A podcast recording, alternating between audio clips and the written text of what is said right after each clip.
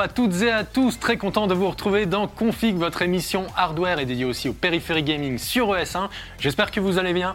Déjà, j'avais envie de commencer l'émission pour dire bienvenue aux abonnés Canal, Canal pardon, parce que oui, ES1 est arrivé sur Canal, donc bienvenue à vous. Je vais vous faire euh, du coup les présentations avec le second taulier de config, Pentaro. Comment vas-tu? Bah écoute, ça va très bien et toi? Ça va Tu as pu- un peu couvert le CES hein, Un petit peu. un petit peu, pas mal de choses euh, ramenées depuis euh, Las Vegas. Et on va euh, justement en parler dans la partie news. Mais on a aussi un invité dans cette émission, c'est Benoît Aveline, qui est en charge du marketing chez SteelSeries. Salut Benoît. Salut, merci Bon. pour l'invitation. Bah, merci d'être venu. On va parler euh, notamment casse gaming avec toi euh, dans la partie dossier de l'émission. Mais tout d'abord, c'est le sommaire. Euh, dans la première partie de l'émission, ce sera donc les news de Pentaro qui va nous parler des premiers écrans 360 Hz. Oui, ça va exister. Puis on ira du côté de chez AMD qui étend sa gamme de CPU et des GPU. Et enfin, on ira voir Alienware qui a dévoilé une Switch bah, pour les joueurs PC. Enfin, ce sera euh, dans la deuxième partie de l'émission le dossier dédié au casque gaming. Comment bien choisir quand on est un joueur pro? Et enfin, on terminera sur le bon plan consacré à un ultra portable pour gamers. Mais tout de suite, on commence avec les news de Pentaro. Alors Penta, comme je te le disais, euh, c'était le CES la semaine dernière, euh, et juste, euh, pardon, enfin il y a quelques, euh, quelques jours, et justement tu nous as euh, ramené pas mal de news, et notamment du côté de chez Nvidia. Et oui, Nvidia qui a annoncé en partenariat avec Acer et Asus le premier écran gamer 360 Hz. Ok. Bien sûr, G-Sync, parce que voilà, le G-Sync c'est la techno euh, Nvidia. Donc voilà, on avait déjà annoncé des 300 Hz dans les PC portables il y a quelques semaines de ça sur config. Ben voilà, 360 Hz. Et il se chuchote que la cible ultime c'est les 1000 Hz sur les écrans. Donc on n'est pas au bout de- d'avoir des annonces encore de 400, 500 Hz, on ne sait jamais. Euh, mais sinon chez Nvidia, ils ont annoncé plusieurs choses, notamment euh, le VRSS, qui est une techno qu'on attend aussi dans les futurs PlayStation 5 et Xbox Series X, à savoir en fait un rendu plus amélioré au niveau du centre de l'écran et un peu moins euh, optimisé à l'extérieur de l'écran. C'est très pratique pour la VR parce qu'on sait que l'ima- en VR en fait l'image est assez arrondie, donc les extérieurs ne comptent pas. Donc Nvidia a annoncé le VRSS et surtout aussi, euh, tu sais que j'aime bien l'IA. Et euh, Nvidia a annoncé qu'ils ont refait le DLSS. Donc le DLSS, qu'est-ce que c'est? C'est en fait une IA qui apprend l'anti-aliasing et qui permet sur des GPU un peu moins costauds ben, d'avoir un meilleur anti-aliasing. Euh, donc c'est très très, euh, très très efficace. Et du coup, ben, voilà, ils ont refait l'algo de fond en comble pour améliorer encore les performances. Et pour finir aussi, encore plus d'écrans FreeSync compatibles G-Sync. Parce que tu te rappelles qu'avant. Quand tu avais un écran FreeSync et que tu avais une- un GPU Nvidia, bah, ça ne pouvait pas fonctionner. Bah, maintenant, en fait, Nvidia, depuis un an ou deux, a allongé la liste d'écrans FreeSync compatibles et ils en ont encore ajouté maintenant. Donc, une plus grande, un, un écosystème beaucoup plus euh, uniforme. élargi, exactement. cool. Donc, si vous n'avez pas un écran G-Sync, bah, il peut quand même avoir une chance de fonctionner avec euh, votre GPU Nvidia. J'avais envie de revenir un peu sur le 360 Hz. Moi, ça me paraît un peu aberrant pour l'instant. Justement, Benoît, est-ce que on, on se dirige vers quoi Du 1000 Hz? Est-ce que c'est un Je peu C'est la course, c'est comme dans les souris, la course au DPI, quoi. C'est euh, une prouesse technologique, quoi. C'est l'idée, c'est d'aller toujours plus loin et d'un peu de repousser les limites, quoi. Donc c'est, ça me choque pas. On verra, peu le- on verra, on verra jusqu'où ça va, mais un peu un coup de com pour, la, pour le CES, qu'on Voilà, peut dire, c'est ça c'est pour du flagship, quoi. C'est l'idée, c'est de, de mettre en avant le, La technologie ça, qui peut être euh, déployée la, sur les écrans. des, la Rolls des écrans, quoi. Euh, parlant du VRSS, ce qui est bien, c'est que justement, euh, pour la VR, maintenant, c'est même un- devenu un, un jeu e-sport, hein, la. VR. Il y a beaucoup de compétitions qui se fait. D'ailleurs, on a un, un re- reportage qui a été diffusé sur ES1. euh, N'hésitez pas à le voir. Il est notamment plusieurs fois rediffusé sur la chaîne. En tout cas, euh, voilà, bah, 360 Hz, on verra ce que ça donnera euh, sur nos prochains écrans. Est-ce qu'on arrivera même plus besoin de cligner des yeux, en fait. hein, Ah bah c'est là, c'est- là, t'es Là, c'est bon. tranquille. euh, Là, t'es t'es déjà dans le jeu. Par contre, ce que ça veut dire, c'est qu'il faut 360 FPS pour en profiter. hein. Oui, et finalement, les gens qui capent à 200, euh, ça sert à rien. quoi. Exactement. On n'ira pas plus haut. Euh, on va aller du côté de chez AMD qui a annoncé une nouvelle gamme, enfin une gamme déjà existante, mais qui l'a un peu étendue avec euh, côté GPU et CPU des nouveaux produits. Et oui, là, ils ont frappé fort AMD, hein, donc, euh, avec le euh, Ryzen 4000 euh, mobile pour les, donc, les PC portables en Zen 2. Euh, et bah, du coup, ce qui est intéressant, c'est qu'on monte jusqu'à 8 cœurs et 16 threads dans des PC portables. Donc, on savait qu'AMD, jusqu'à présent, en termes de PC portables, n'était pas très présent. Mais comme il y a une grosse pénurie du côté de chez Intel, bah, forcément, les constructeurs qui doivent vendre des PC portables et ben, vont là où il y en a. Du coup, ça, beaucoup de configs arrivent chez AMD. Et euh, ils annoncent vraiment des performances assez, assez incroyables. Euh, pareil, en plus gros CPU, là c'est mon petit coup de cœur perso, c'est le Threadripper avec 64 cœurs. Ok. 128 threads euh, qui sera lancé le 7 février. Pourquoi le 7 février? Parce qu'il est gravé en 7 nanomètres. Oh là là. Ah là, c'est c'est que. Ils, hein. sont- ils pensent à tout. hein. Niveau marketing aussi, chez AMD, ils sont, ils sont très forts. Euh, et du coup, après, en termes de GPU, là où c'est très intéressant, c'est le, le 5600 XT euh, basé sur l'architecture RDNA avec 6 Go de GDDR6. Alors là, pour le coup, en GPU chez AMD, c'est que du 1080p. hein. Si vous jouez en 1440p ou en 4K, faut pas aller chez eux parce qu'ils ont clairement pas les GPU taillés pour ça. Par contre, pour 1080p, ils ont des rapports qualité-prix quand même assez intéressants. Et du coup, pour le PC portable, ils ont annoncé le 5700M avec 8 Go de GDDR6, donc c'est vraiment pas mal. Et euh, deux niveaux de FreeSync, donc la fameuse techno qui est équivalente à G-Sync, mais chez AMD, avec le Premium pour les écrans en 120 Hz minimum et le Premium Pro pour le 120 Hz minimum et le HDR. Donc c'est plutôt complet, ça va. Il y a pas. Exactement, parce qu'on sait que beaucoup de plus d'écrans arrivent maintenant en HDR, donc il faut que le G-Sync et le FreeSync puissent le supporter, bien évidemment. Donc voilà, ça arrive des deux côtés. Pour retourner ju- justement euh, rapidement sur la carte graphique, euh, j'avais lu que c'était a, priori équivalent à une GTX euh, 1660 Ti, c'est ça Ouais, c'est ça. Même ils annoncent 10 à 15% euh, de plus Oui, après, chez- ça dépend des jeux, ça dépend des drivers. hein, On Ouais. sait très bien que. On verra sur Control par exemple. Et exactement. Donc, euh, mais de toute façon, on sait très bien que dès qu'AMD sort un nouveau GPU, euh, ben, Nvidia soit a déjà un GPU équivalent mais baisse le prix pour se mettre au niveau, soit du coup sort un GPU un tout petit peu plus puissant et quasiment au même prix. Donc euh, voilà. Mais la question qu'on se pose surtout, c'est au niveau de comment tu refroidis tout ça encore, puisque là, tu me disais que c'était quand même à destination des portables. Ouais. Donc les portables gaming, ça commence, on, en connaît beaucoup, mais il y a toujours eu cette question de justement refroidir ces systèmes. Euh, tu penses qu'il faut quoi minimum pour euh, Bah, en fait, l'idée, justement, la, la chance d'AMD pour l'instant, c'est qu'ils font des GPU en 7 nanomètres. Et quand tu graves plus fin, ça dégage moins de chaleur en une fait. consommation d'énergie Exactement. moins- Consommation d'énergie plus faible, consommation de- et donc dégagement de chaleur plus faible. Donc ça permet aussi à AMD de ne pas avoir à mettre des briques de ventilateur dans les PC portables. C'est grâce à ça. Par contre, le jour où Nvidia va graver en 7 nano, euh, eh ben, ça va redistribuer un peu les cartes, ça va être compliqué pour tout le monde. hein. Tu veux dire qu'il va y avoir une petite compétition, il va falloir Bah, pour, jouer le, des pour le bien du consommateur, hein, de toute façon, parce que la compétition, c'est toujours ça, hein, quoi qu'il se passe, autant pour les CPU que pour les GPU. En tout cas, on verra euh, sur quel produit ça arrivera. Il y a de, justement, dans la partie bon plan plus tard, on va avoir un premier, euh, un premier concurrent, un premier, euh, un premier compétiteur qui arrive. Euh, mais j'ai envie surtout maintenant d'aller du côté de chez Alienware, parce Ah. qu'ils ont décidé de faire un appel du pied à deux types de gamers, les, les joueurs nomades, mais aussi les joueurs PC, et c'est possible, et ça s'appelle le concept UFO. Et oui, chez Alienware, ils se sont dit, mais pourquoi si on faisait pas notre Switch nous, en fait? Alors, euh, la base en fait de l'UFO, c'est de reprendre le form factor, donc la forme de la Switch, avec les manettes détachables, avec euh, exactement le même concept que la Switch. On peut l'avoir à l'écran, là, Voilà. Sauf que, pour le coup, euh, on c'est du Windows dessus, avec un CPU Intel 10e génération. Et euh, on sait que sur le, le CPU Intel 10e génération, ils ont fait un gros travail sur la partie graphique intégrée. Ils ont à peu près doublé les performances euh, par rapport à ce qu'on avait avant. Ce qui fait que sur cet engin-là, on peut potentiellement faire du Overwatch à 60 FPS en diminuant les effets graphiques, ce qui est quand même plutôt pas mal, parce que faire ça sur une Switch, euh, bon courage. Oui. Euh, donc c'est vraiment ça l'idée en fait, c'est de dire, bah, tu as un vrai Windows, donc tu as le catalogue de tout Windows dessus. euh, Tu peux faire tourner Steam. avec un CPU euh, Intel, avec bah oui, c'est un Windows classique dessus, donc avec un CPU Intel dedans. Voilà, donc c'est pas commercialisable encore. On n'a pas le tarif, on n'a pas de date de sortie, on n'a rien. On sait juste qu'ils l'ont fait. Ce sera pas, à mon avis, c'est juste pour, euh, voilà, aussi CES. Est-ce qu'ils ont, montrer. est-ce qu'ils sont pas utilisé le CES pour en gros tester le marché, voir les réactions et se dire ah est-ce que ça, est-ce qu'on a vraiment beaucoup de gens qui attendent ça ou pas? En plus, on connaît les tarifs Alienware, euh, ça va pas sortir à 300 euros le prix d'une Switch. hein. Ça sera plus du, ouais, ça sera le double voire le triple à mon avis.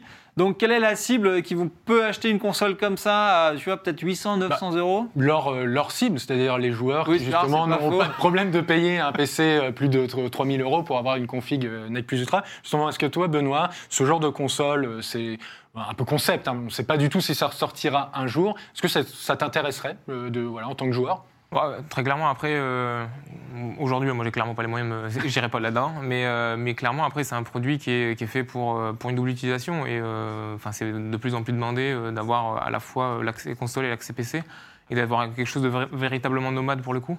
Mhm. Donc, très clairement, pour le coup, ouais, sur cet aspect-là, c'est très intéressant. Après, on va pas se mentir, on ne sait pas si ça verra un jour le. Euh, ça naîtra un jour, mais. euh, On peut même penser que de toute façon, si un jour euh, ça arrive, que peut-être SteelSeries pourrait proposer des périphériques pour ce genre de produit si ça marche. Bah, très clairement. Bah, après, nous aujourd'hui, on a pour la Switch notamment, on a développé l'Ar- l'Artis 1 wireless, qui est le casque idéal pour la Switch parce que c'est le premier casque qui permet d'avoir et le son du chat et le son du jeu en même temps et de ne pas passer par un dongle, etc. Et l'application. euh, Voilà, exactement. l'application aussi. Ce qui fait que solution tierce, etc. Euh, donc euh, clairement, on, on a de toute- manière la volonté de développer les produits pour euh, avoir la meilleure expérience de jeu possible, que ce soit sur Xbox, euh, PS4, PC. Ou la concept UFO qui ou l'UFO euh, le jour si où l'UFO arrive. verra le jour, mais euh, Oui, on ne sait pas le prix. Mais- Bon. Et d'ailleurs, on pouvait le mettre en externe aussi, on pouvait brancher un Ah écran. oui, tu peux le mettre en externe. Après, c'est un écran 1200p, donc c'est du 1900 par 1200. C'est toujours mieux que la Switch. Et un écran 8 pouces. Par, ouais, par contre, et niveau batterie, on n'a aucune idée. quoi. C'est l'autonomie, apparemment, il parlait de deux heures Ouais. C'est vrai que c'est. Bon, en même temps, la Switch, c'est quoi? C'est trois. Je crois que c'est la première génération, c'était 4-5 heures. Ouais. Ils ont réussi à monter avec la nouvelle. Donc, euh, après, si tu as la puissance d'un PC, je suis. Moi, personnellement, je suis plus apte à pardonner, tu vois, euh, ce, Mm. ce problème de- d'autonomie. Donc, Après, on c'est une verra. question de prix. quoi. Et question de prix, c'est toujours le prix, surtout Et- avec des marques euh, voilà, euh, qui sont dédiées Premium, on va dire. vraiment premium comme gaming. Euh, voilà. Bon, en tout cas, on suivra l'actualité d'Alienware pour savoir euh, s'il sort ou non ce produit assez atypique. On en reviendra en tout cas dans Config. Euh, voilà, je pense qu'on a. Est-ce qu'on a fait le tour là des news? Ouais. Il y avait quand même beaucoup de choses qui ont été annoncées au Ouais, CES. on a fait le tri. hein, mais on a fait beaucoup de tri. Il y a eu beaucoup de choses qui étaient un peu improbables. Je pense notamment à des patates connectées. J'avais envie de le placer cette patate connectée, mais bon, voilà, on verra plus tard ce qu'il y a. En tout cas. Euh, au Computex, euh, c'est le prochain rendez-vous Ouais, ouais. on verra ce qu'il y aura euh, niveau gaming, s'il y aura des annonces à faire. Ce sera en tout cas à suivre dans Config. Et on va passer tout de suite à notre dossier. Avoir une bonne config, c'est bien. Avoir les bons périphériques qui vont avec, c'est toujours mieux. Euh, il y a forcément les claviers, les souris, mais on oublie souvent euh, bah, le casque gaming. Maintenant, il faut souvent communiquer dans les jeux multi, que ce soit bah, euh, moins Fortnite, mais plus Counter-Strike Go, euh, ou encore Rainbow Six Siege, Overwatch. Et on va discuter justement de quel type de casque gaming il faut choisir aujourd'hui pour vraiment être au top des performances euh, en jeu.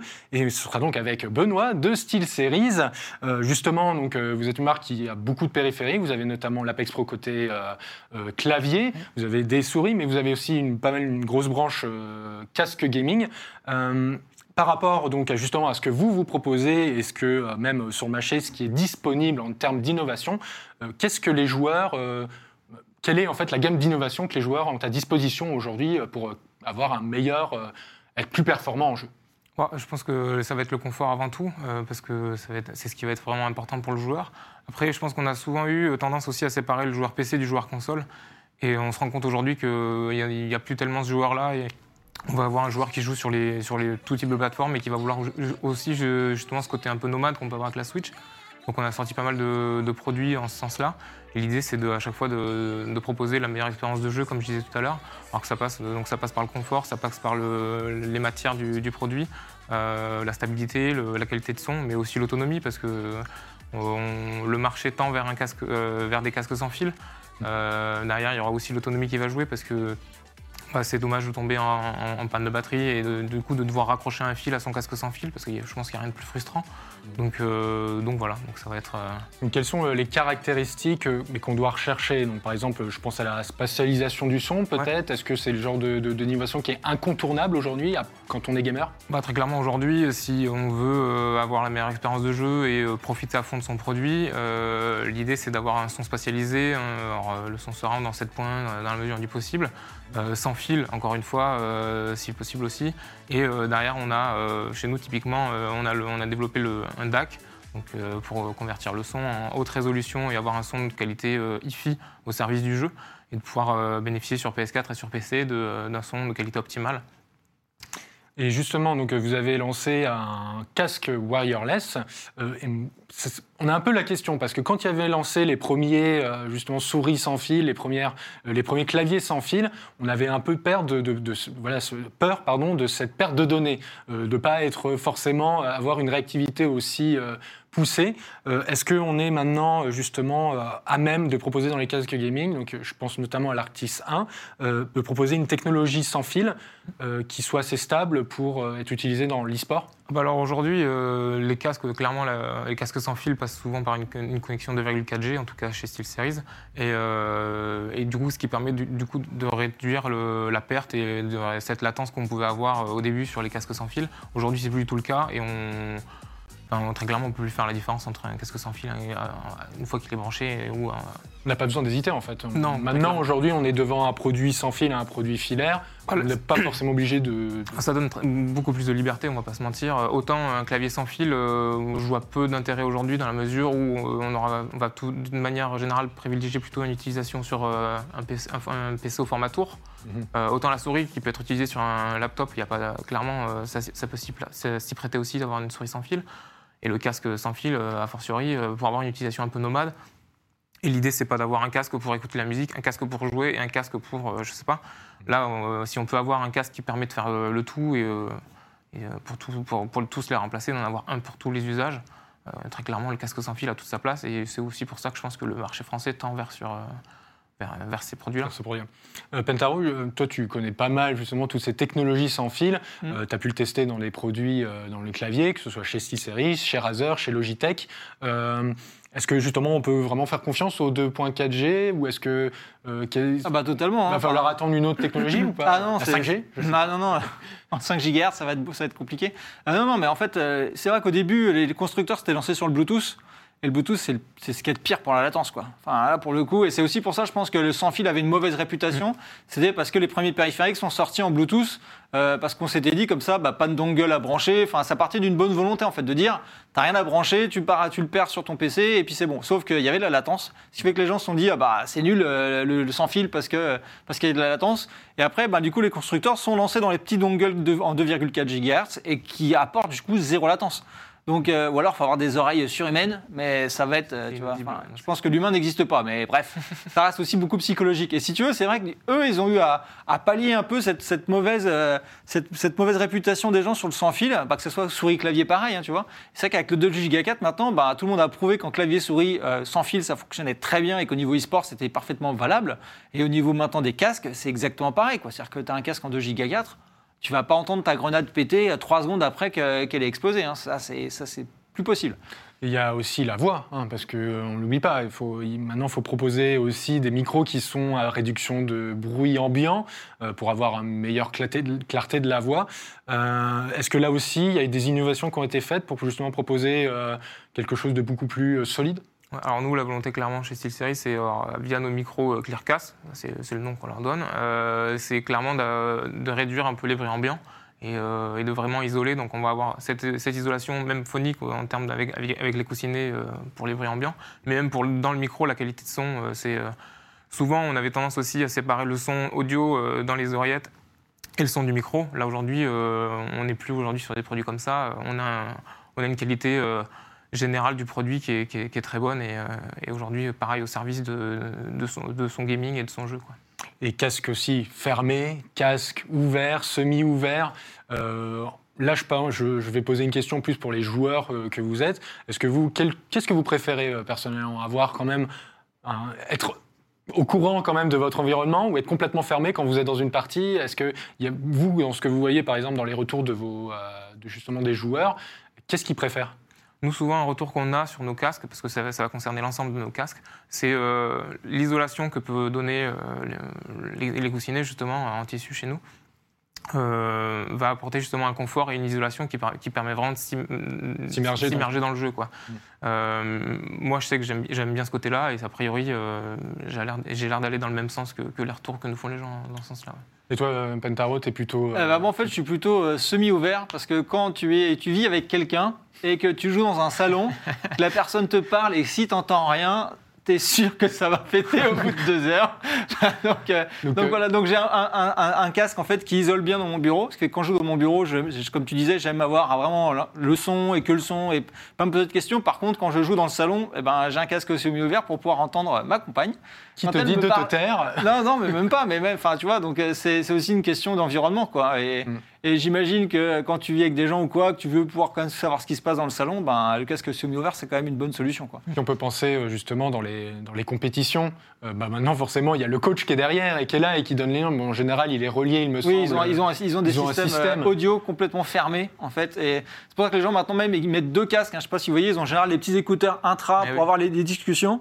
Par-dessus, ils mettent un autre casque, pour couper le bruit, quoi. Donc, euh, On n'en est pas encore là. Généralement, quand on est joueur pro à la maison, pour l'instant, enfin, qu'on fait des petites compétition encore euh, en LAN, euh, c'est pas forcément nécessaire.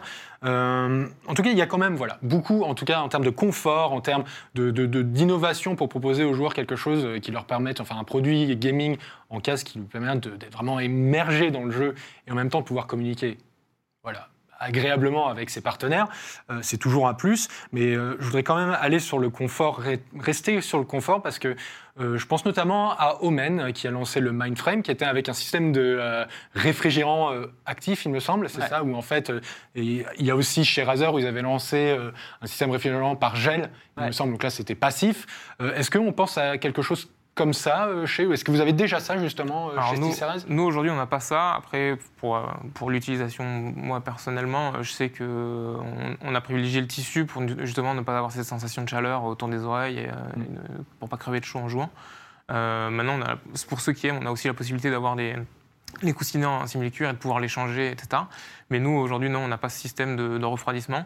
Euh, c'est certainement dans les tuyaux. Je, je- fais On verra. confiance à nos ingénieurs pour travailler là-dessus, mais, euh, mais euh, effectivement, c'est peut-être une, une, une piste vers laquelle se tourner parce que parce qu'effectivement, au bout d'un certain nombre d'heures de, de jeu, on a tendance un peu à, à chauffer. Il faut, euh, C'est pour ça que le tissu est quand même, quand on est un joueur et que justement on est un peu mis sous pression, c'est toujours mieux que le simili-cuir ou le cuir. Le tissu est privilégié ouais, pour, pour cette question de chaleur et de, et de- alors, tout en conservant une isolation un peu phonique passive, hein, parce qu'on va pas se mentir, on ne met pas une, une réduction de bruit active, mais euh, ça permet quand même d'isoler et, de, et de, sans pour autant euh, crever de chaud. C'est pas intéressant euh, là justement la réduction de bruit active euh, sur un casque de gaming?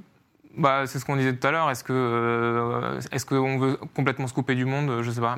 Pour le coup, Après il y, a la- il y a la sensation aussi d'être un peu euh, compressé, c'est ça, ça, il- la sensation. euh, donc à voir. C'est vrai que c'est pas forcément agréable quand on est là en train d'éla- d'élaborer une petite stratégie. je voudrais juste très rapidement pour revenir justement donc, sur le DAC qui est justement proposé sur l'Artis Pro Ouais. que vous avez chez Series, mais il y a aussi, on peut trouver par exemple chez Peris des, des dongles à part qui permettent de brancher. Quel est l'intérêt d'un DAC pour les joueurs Alors chez nous, euh, on a deux casques qui sont équipés de, donc d'un DAC. C'est la version Pro, euh, Pro wireless et la Pro filaire, donc la Pro Game DAC. Euh, on a deux, ces deux modèles qui concrètement en fait vont permettre de transformer le signal sonore, de, euh, le signal de son, en signal hi-fi, en sortie audio, ce qui fait qu'on va avoir clairement un son de qualité hi-fi au service de son gaming, comme je disais tout à l'heure, pour jouer sur sa PS4 ou son PC et d'avoir une solution vraiment de qualité optimale et, euh, et de ne pas être dépendant de la carte son qu'il peut y avoir dans sa manette PS4, euh, dans son PC ou dans, son, ou dans sa console et de vraiment apporter une, vraie carte son parce qu'en fait c'est une carte son pour venir transformer ce signal, ce signal son en qualité, euh, qualité en sortie audio. Donc euh, la gamme pro, euh, la gamme pro chez nous, Artis Pro va obtenir du coup, bah, on est un son certifié euh, ARS, haute, haute résolution.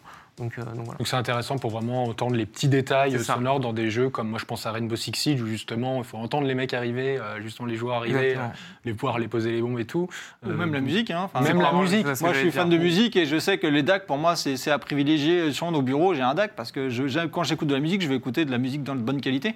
Et ce qui est bien, c'est que ça raccordé en plus en, en optique, en fait, de la carte, enfin, du PC, ça sera raccordé en optique directement sur le DAC. Donc, tu as zéro perte de qualité, quoi. C'est ça. Donc en fait, au final, si je suis un gamer, c'est bien, c'est intéressant de- d'investir quand même dans un DAC pour être Bah, sûr ouais. d'avoir la meilleure euh, Ouais. qualité. Et en plus, au même niveau spatialisation du son, comme ça, tu es sûr d'avoir tous les signaux Dolby Atmos euh, nickel. Donc on verra euh, justement si avec ça on devient des pro gamers. Je vais tester ça euh, chez moi. Je vais mettre un DAC, on va voir si j'arrive tout de suite à fraguer plus facilement, Ah, et à écoute, attendre mes, ennemis arriver euh, plus facilement. En tout cas, euh, merci messieurs. euh, voilà pour. Je pense qu'on a brassé pas mal de, de- de choses et de détails euh, sur le case gaming pour aider justement nos téléspectateurs à, à choisir leurs produits. Euh, merci Benoît en tout cas. Merci à vous. Puis tout de suite, on va passer au bon plan de Pentaro. Un ultra portable pour gamers, on va dire utopie, mais non, ça y est, ils arrivent, Penta. Et oui, euh, on se rappelle aussi de, ben, de- c'était Razer qui avait annoncé un ultra portable avec, euh, avec une 2060 dedans. Qui est annoncé Ambitieux. par contre ouais, à des tarifs euh, ambitieux également. Et, euh, et là justement, le CES nous a apporté euh, l'Asus Zephyrus G14.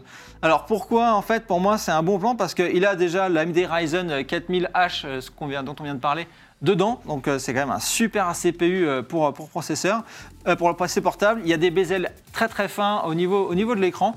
Euh, on parle je crois d'un ratio de 85%, donc c'est vraiment pas mal. Un écran 120 Hz. Donc euh, pour les gens qui font de l'e-sport, c'est toujours pas mal aussi. Euh, Nvidia, une Nvidia 2060 en GPU, du Wi-Fi 6 bien entendu. Et je vais finir euh, le meilleur par la fin, mais j'ai encore deux, points intéressants. Premier point intéressant, c'est que donc tu as une alimentation classique 180 watts. Quand tu veux vraiment jouer, tu sors la grosse alim. Par contre, si tu fais de la bureautique, tu peux l'alimenter en USB-C. Plutôt intéressant. ouais, Et ça, c'est cool, plus, euh, parce que du coup, tu es au bureau, en divers, gros, tu pas besoin d'apporter le gros bloc d'alim. Par contre, dès que tu veux jouer, ben, tu, tu plugs le gros plug d'alim et tu as toute la puissance du, du laptop.